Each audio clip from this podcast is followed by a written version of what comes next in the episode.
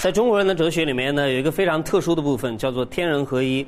我们常常把天当做一个大的宇宙，把人作为一个小的宇宙。但这两者之间的关系，其实并不简简单单只是大的包含小的，或者小的单纯的向大的学习。其实它们是一个整体。比如说，举个简单例子，现在是春天，外面呢万物滋长发荣，所以这个时候呢，通常情况下，我们需要多做一些奖励的事情。在中国古代社会呢，假设一个人要提拔官员的话，通常会在春天。但到了秋天的时候，万物肃杀，所以天地之间有一种肃降之气。于是乎，我们知道处罚的时候常常在秋后，更极端的呢叫秋后问斩。但是比较遗憾的是，我们中国人的哲学到此就。结束了。我们是善于归纳这些规律，但是为什么要这样？或者有没有科学的证据证明的确是如此呢？好像不太有，因为我们的哲学不太注重科学的论证。呃，但是我们的确一直也在跟天地合道。啊，那么比较遗憾的是，我们常常在学习这个植物的样子的时候啊，呃，没有想过植物的感受。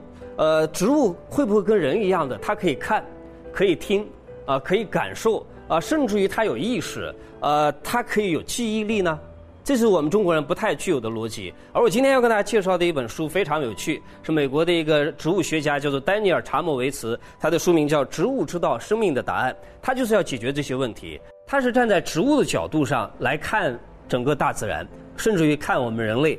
呃，他所要思考的问题是：植物可以像人那样子去看吗？它可以听吗？它可以感觉吗？它有味觉吗？它可以闻到气味吗？甚至于它有意识吗？它可以记忆吗？诸如此类的问题。假设你养过花的话，你会发现，不管你把植物放在什么地方，第二天早上当你起床的时候，你会发现你的植物永远是朝着太阳射进来的那个地方生长过去的。那么有一个问题是，植物的哪一个部分向着太阳呢？它的顶端、它的中间，还是它的根部呢？丹尼尔在这边做一个实验，比如说他把五株植物。经过不同的处理，啊，有的呢掐掉了它的头部，有的呢在头部罩上了一个透明的罩子，有的罩上一个不透明的罩子，有的呢用罩子罩在了它的中部，呃，结果放在一个灯前面。这个实验的结果告诉我们说，植物的头部原来是向光性的最重要的因素。即使你在它的头部罩上一个透明的罩子，因为它可以看见，通过透明的玻璃，它可以看见，所以它还是向着太阳的方向去。还比如说，既然植物能够看，它可以闻到气味吗？他在这边举到菟丝子这种植物，我们知道菟丝子它可以要攀附在另外的植物上来生长，但它的攀附是随机的吗？呃，假设它的左边是一株番茄，右边是一株小麦，它会选择什么？结果无数次的实验证明，它永远都会选择番茄而不是小麦，因为实验证明它可以闻到气味，它喜欢番茄，讨厌小麦，这就非常有趣了。呃，原来植物可以闻到气味，呃，比如说再举一个例子，假设你买到的梨或者苹果是不成熟的，你可能会有一个方法，呃，使得它快速的成熟起来。也许你在你的爸爸妈妈或者爷爷奶奶那里学到这个古老的法子，就是买到一个成熟的香蕉，把它放在一起，结果时间过了不久之后，你会发现刚才不成熟的那个苹果或者梨，在香蕉的催化之下成熟了。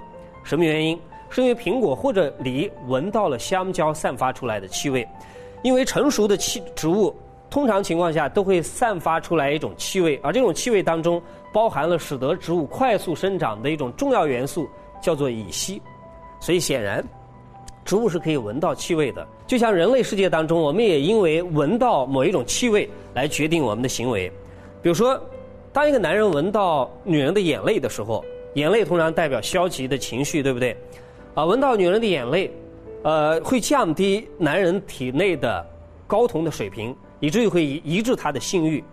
还比如说，在一个相对密集的社区里面，假设呃是一个大学的女生宿舍吧，里面住着八个女同学，呃，时间久了之后，我们会发现她们的生理周期变得越来越相像。这是什么原因导致的呢？原来是因为汗液当中散发的气味，导致她们具有相同的生理周期。